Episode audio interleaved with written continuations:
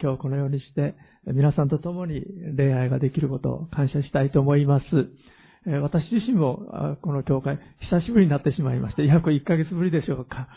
その純福音キリスト教会に行き、そして白鳥教会に行き、また先週はですね、本当に皆様にご迷惑をおかけしましたけれども、急遽、ケン先生にピンチヒッターで立ってもらいました。今日、久しぶりにまたお会いしています、ご近所の方々や、また以前コンサートに来てくださった方々、教会員の皆さんのお友達、またご家族の方々もいらっしゃること本当に嬉しく思います。今日は聖書からクリスマスにちなんで、逆転勝利の人生というタイトルでお話しいたします。この聖書全体がですね、私たちに伝えているメッセージというのは、あなたも逆転勝利の人生を歩むことができるというメッセージであります。最初に、えー、旧約聖書の2箇所、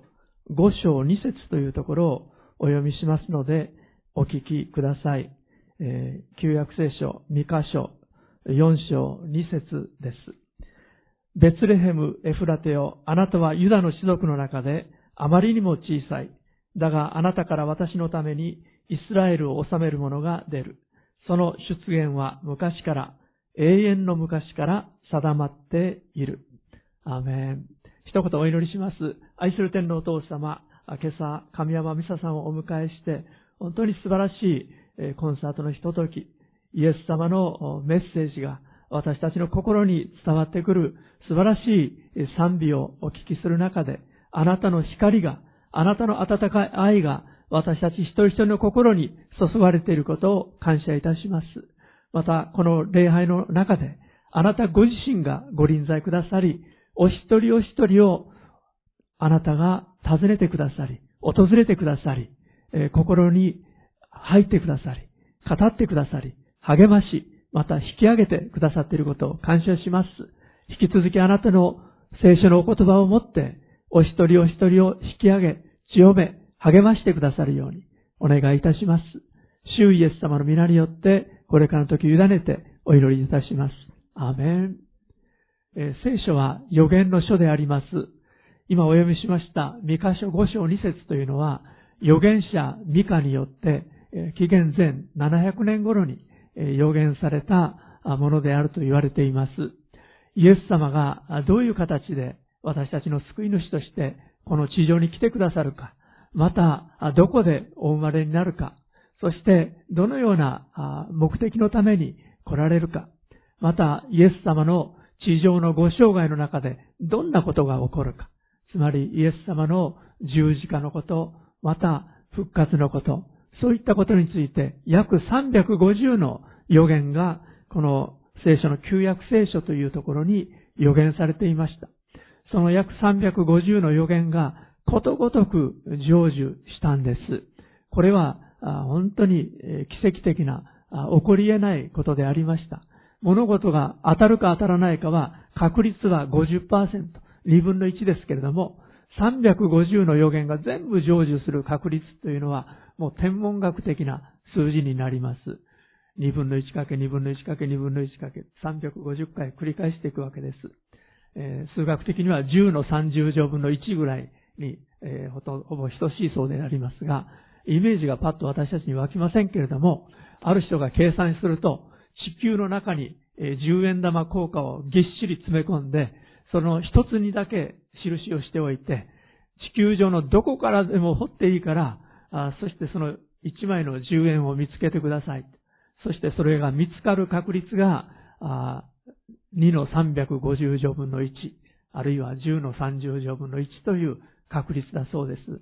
まあ、ありえないなと思われると思いますが、本当にありえないようなことが今から約2000年前に起こりました。聖書の予言の通り、イエス・キリストは人となってこの地上に来てくださったんです。そしてお生まれになる場所がベツレヘムとして予言されていました。今のイスラエルの国にあります。えー、まあ、あの、イスラエルのことが今、イスラエルとハマスの戦いのことでですね、あの、非常にクローズアップされてニュースになっていますけれども、まあ、アラブ人の人たちが支配する西岸地区の方にこのベツレヘムという町があるわけですが、ベツレヘム・エフラテよ。あなたはユダの種族の中であまりにも小さい。だがあなたから私のためにイスラエルを治める者が出るとありますけれども、ベツレヘムの町は今から約2000年前、イエス様がお生まれになった頃は、本当に人口の小さい、取り柄のない、えー、あまり知られていない、えー、本当に小さな、小さな町でありました。あの、イスラエルの中では、いわば忘れられたような、ちっぽけな町でありました。このベツレヘムというのは、ある意味、今の時代に例えて言うと、失敗者の象徴のような場所でありました。箸にも棒にもかからない。まあ、イスラエルの王であったダビデの生まれた町ということで、その町は知られていたわけですけども、しかし何の取り柄もない。この予言の通り、あなたはユダの種族の中であまりにも小さいとあるような小さな町でありました。今日もし皆さんの中にですね、ああ、自分は人生の失敗者だなと、仕事はうまくいかなかった、子育てにも失敗したかなと、あれもうまくいかなかった、これもダメだった、そのように感じていらっしゃる方があるとするならば、このベツレヘムで象徴されているあなたであるということができると思います。また、私であるということができると思います。今日もし皆さんの中に、ああ、自分は失敗者だな、ベツレヘムのような存在だなと思っていらっしゃる方があるならば、今日のメッセージはあなたのためのメッセージであります。このベツレヘム、エフラテと呼ばれるこの町、本当に小さな、取るに足りない失敗者の象徴のような町でありましたけれども、しかし神様の目から見ると違ったものであったんです。ベツレヘムというのはヘブル語でパンの家という意味です。パンが豊かにある家ということであります。そしてエフラテという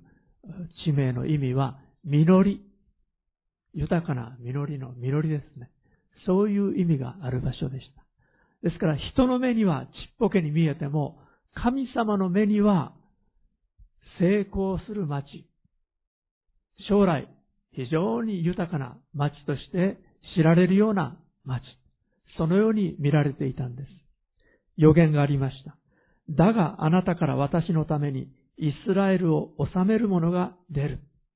その出現は昔から、永遠の昔から定まっている。イエス・キリストがベツレヘムでお生まれになる。イスラエルの王として来られる方がベツレヘムでお生まれになる。全人類の王として来られる方がベツレヘムでお生まれになるという予言がありました。その通り、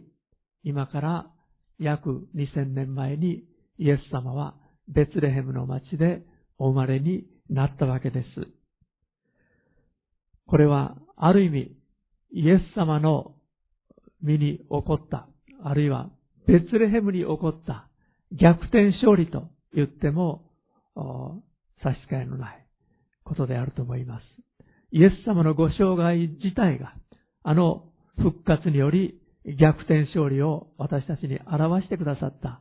人生でありましたけれども、皆さんや私の人生に神様は将来を見てくださっています。私たちの永遠を見てくださっています。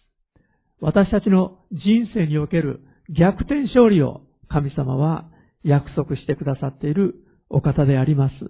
そのことについて短く今日は20分の予定でお話しする予定ですが、もう少し見ていきたいと思いますが、お聞きになってください。聖書の中にこういう言葉があります。ローマ書10章11節この方に、つまりイエス・キリストに信頼する者は失望させられることがない。マタイ20章16節このように、後のものが先になり、先のものが後になります。マタイ5章3節4節有名な三条の説教のところでは、心の貧しい者は幸いです。天の御国は彼らのものだからです。悲しんでいる者は幸いです。彼らは慰められるからです。イエス様は約束されました。そして信玄24章16節という旧約聖書のところには、正しい人は七度倒れてもまた起き上がり、悪しき者は災いでつまずくからだ。正しい人は七度倒れてもまた起き上がる。まあ、七転び八起きという言葉がありますけれども、まさに聖書はそれを私たちに教えているんです。まあ、皆さん野球のことどれぐらいお好きかどうかわかりませんが、私は野球少年でしたので、もう野球大好きでした。野球の花はホームランです。しかも、逆転サヨナラホームランというとですね、まあ、これほど感動的なことはありません。この聖書が私たちに約束しているのは、まさに逆転ホームランなんですね。ああ、私は小さなものだ。ああ、私は一番遅れているものだ。ああ、私は一番ダメなものだ。そのように打ちひしがれている方があるとするならば、聖書は、いや、あなたの人生には逆転勝利が待っているよ。決して諦めてはならない。これが聖書が私たちに与えているメッセージであります。司会者の方に、ルカによる福音書2章8節のところから、あのイエス様お生まれになった夜のことが記されているルカ2章から読んでいただきました。一番最初に救い主がお生まれになったという知らせを聞いたのは、あのベツレヘムの野で羊を飼っていた羊飼いたちでありました。で、羊飼いというのは当時、最も癒しい仕事についている人たちだとみなされていました。同じユダヤ人であっても、羊飼いには法廷で証言をする権利が与えられていなかったんです。あの羊飼いなんぞの話は信頼に値しない。えー、もうすべて嘘かもしれない。法廷で証言する者として彼らを立ててはならない。それほど彼らは低いものとしてみなされていたんです。ユダヤ教の経典の中でそのように書かれています。その羊飼いたちに神様は救い主誕生の知らせを真っ先に知らせられたんです。寒い夜のことでした。羊飼いたちが羊の番をしていると、急に暗い夜空がもう眩しく光って、そして天使が現れ、イエス様があのダビデの町であるベツレヘムでお生まれになったということを告げたんです。この羊飼いたちはその光景に圧倒されました。驚きました。感動しました。これは伝えなきゃというので、彼らは町に下っていって、そして自分たちが見たことを述べ伝えたんです。そうしましたら、ルカ2章17節、18節、こう書いてあります。それを目にして羊飼いたちは、この幼子について自分たちに告げられたことを知らせた。聞いた人たちは、皆、羊飼いたちが話したことに驚いた。この羊飼いたちが興奮して、喜んで、自分たちの目撃したことを伝えましたから、町の人たちは聞いたんです。そして、この羊飼いたちの言ったことを信用したに違いありません。羊飼いたちはイエス様がお生まれになったとと思われる家畜小屋を探しました。そして、幼子イエス様を彼らは拝んだわけです。一番最初にイエス様を礼拝したのが、このヨセフとマリア以外にですね、この幼子イエス様を見ることができたのが羊飼いでありました。なんという逆転人生でありましょう。イエス様は失敗者にもう一度チャンスを与えてくださるお方であります。皆さんの中にはもう私は長年の信者です。長年イエス・キリストを信じてますという方々もいらっしゃるかと思います。しかし長い信仰の人生の中で私たちの信仰が弱るということもあります。イエス様のお弟子さんたちもそうでした。徹夜をしてイエス様をお祈りになって選んだ12人の弟子たちでしたけれども、まあ、心もとないというか、欠点だらけというか、本当にどうしようもない部分も持ち合わせた弟子たちでありました。一人の弟子であるイスカリオテのユダはもうイエス様を堂々と裏切ってしまいました。お金に目がくらんでしまいました。他の11人は、イエス様死であろうと老であろうとどこまでもあなたに従っていきます。私こそ、私こそ。中でもペテロという弟子は声を大きくしてそう言ったんです。ところがイエス様が捕らえられて、そして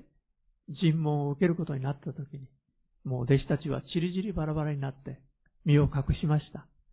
ペテロはでもイエス様どうなるかなと思って、こっそり、えー、カヤパという大祭司の家の庭にまで行って、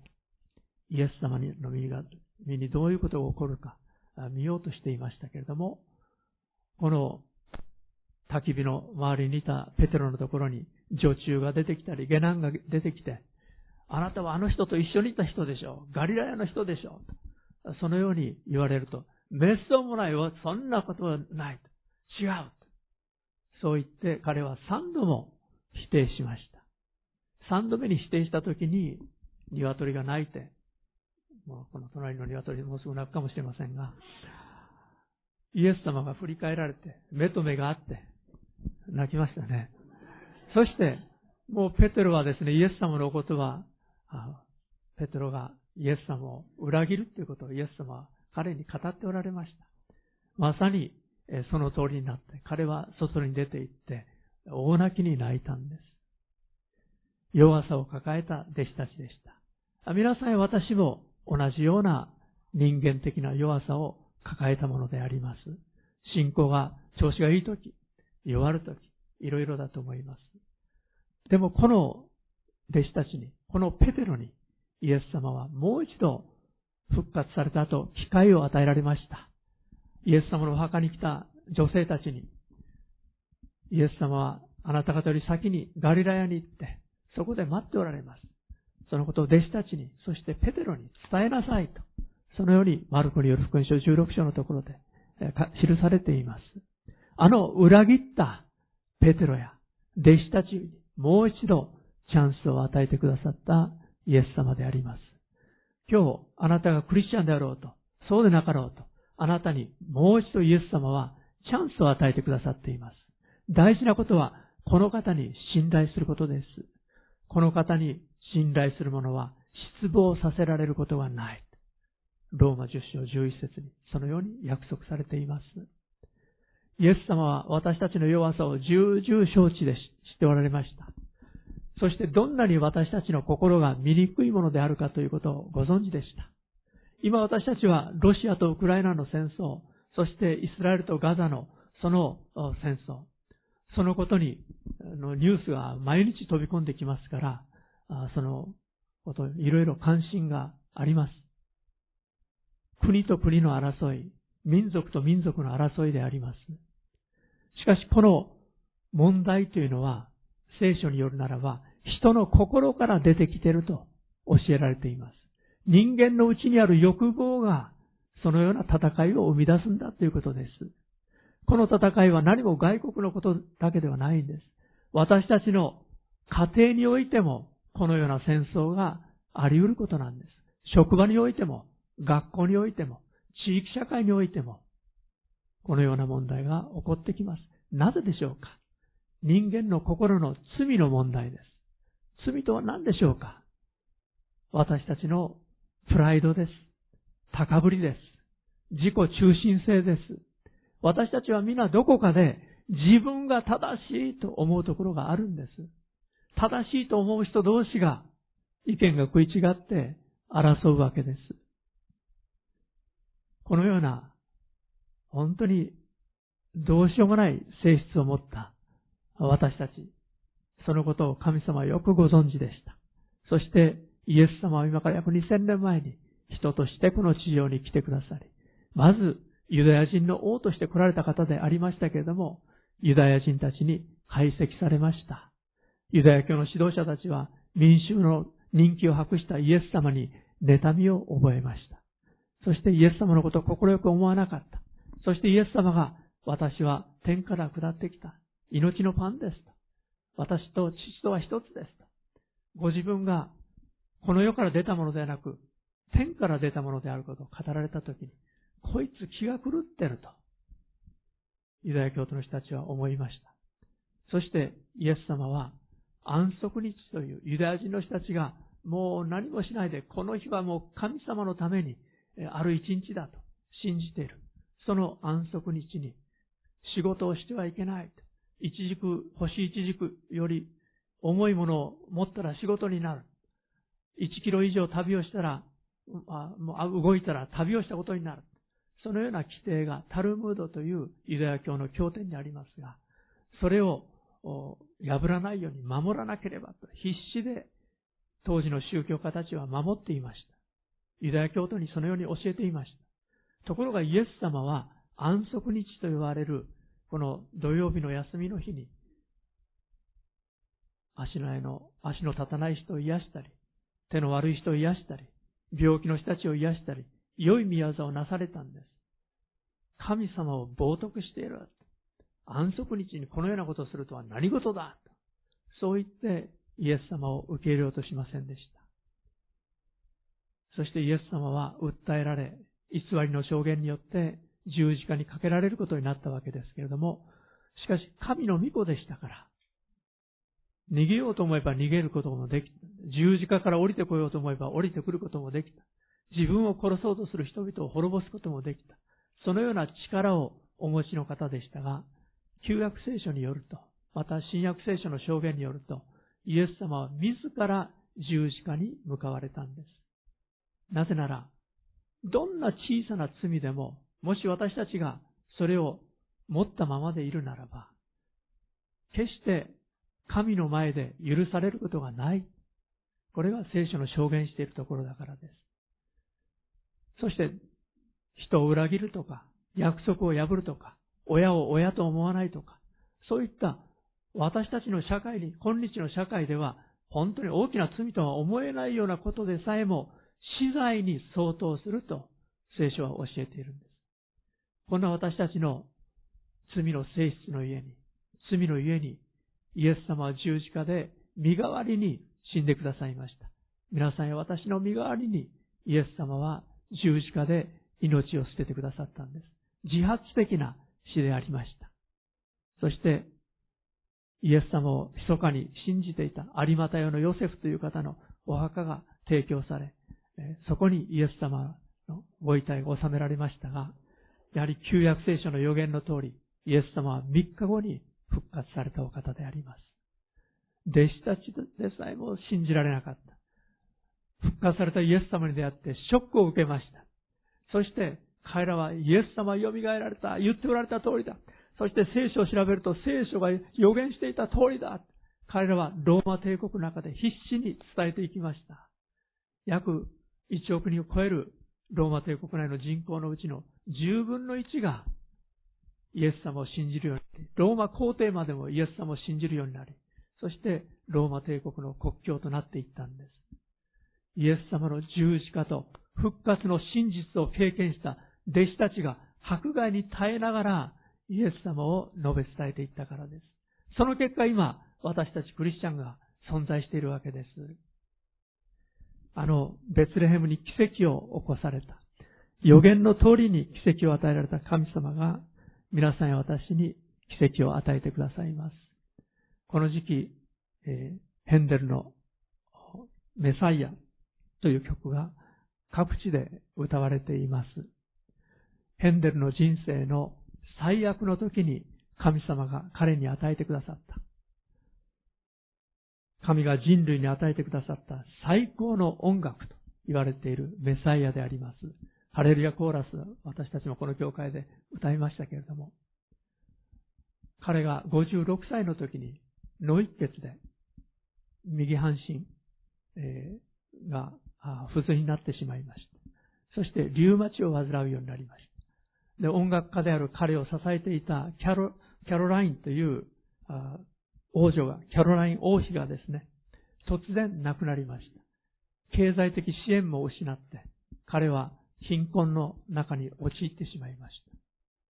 惨めな惨めな状況の中で与えられたのが、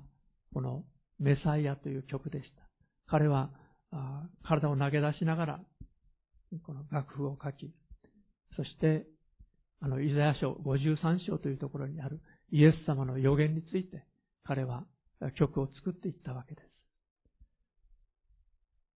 24日間、必死に彼はその楽譜を書き続けたと言います。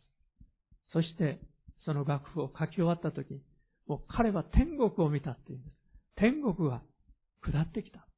そして彼はその天国のありさまを見せられ、そして目に涙をにじませ、感動に、えー、彼は泣いたんです。彼の人生の最悪の時に神様は最高の音楽を与えてくださいました。私たちの人生においてもいろいろなことがあります。このコロナ禍の中でですね、本当に絶望的な、また不安な、これからどうなるんだろうと、そういう恐れの中に、不安の中に多くの人たちが入れられたと思います。まあ、特に音楽家の方々にとってはですね、大変な、このコロナ禍でありました。しかし今、回復の時がやってきています。まあ、かつて私たちコンサートレ、コンサートというと150人、200人集まってくださるコンサートをここで催していましたけれども、まだそこまで、ちょっと行っておりませんけれども、しかし、こうして礼拝の中でコンサートしていただき、共にイエス様のご降誕を祝うことができること、感謝したいと思います。お祈りします。愛する天皇お父様、今日は神山美沙さんの素晴らしい音楽に心を震わせられ、本当に感動を与えられ、喜びを与えられ、また今朝あなたのお言葉から私たちは励ましを受けています。私たちの人生にいろんな試練がありますけれども、その試練の中で、もし私たちがイエス様に信頼するならば、どのようにしてかわかりませんが、今も生きて働いておられるイエス様が助けを与えてくださることをありがとうございます。どうぞ今、なお、試練の中を歩んでいる方々に、あなたの特別な助けを与えてください。光を与えてください。力を与えてください。お願いいたします。どうぞ、今も生きて働いておられるイエス様が、ご自身をお一人お一人に表してくださるように、お願いします。お一人お一人が心を開き、あなたに声を上げ、イエス様、どうぞ助けてください。イエス様、どうしたらいいでしょうかそのように、あなたの前に相談し、祈るときに、あなたが答えてくださいますように、お願いいたします。どうぞ助けてください。どうぞあなたが病んでいる方々に力を与え、癒しを与えてください。どうぞ、絶望の中にある人たちに、あなたの特別な励ましを与えてください。お願いいたします。神山美沙さんに、私に、そして多くの皆さんに、ご自身を表してくださったイエス様が、まだあなたのことを知っていらっしゃらないお一人お一人に、どうぞあなたご自身を表してください。私は今も生きてるよ。あなたを助けたいと思ってるよ。そのようにご自身を表してくださるようにお願いいたします。主イエス様の皆によって、お一人お一人を祝福してお祈りします。アメン。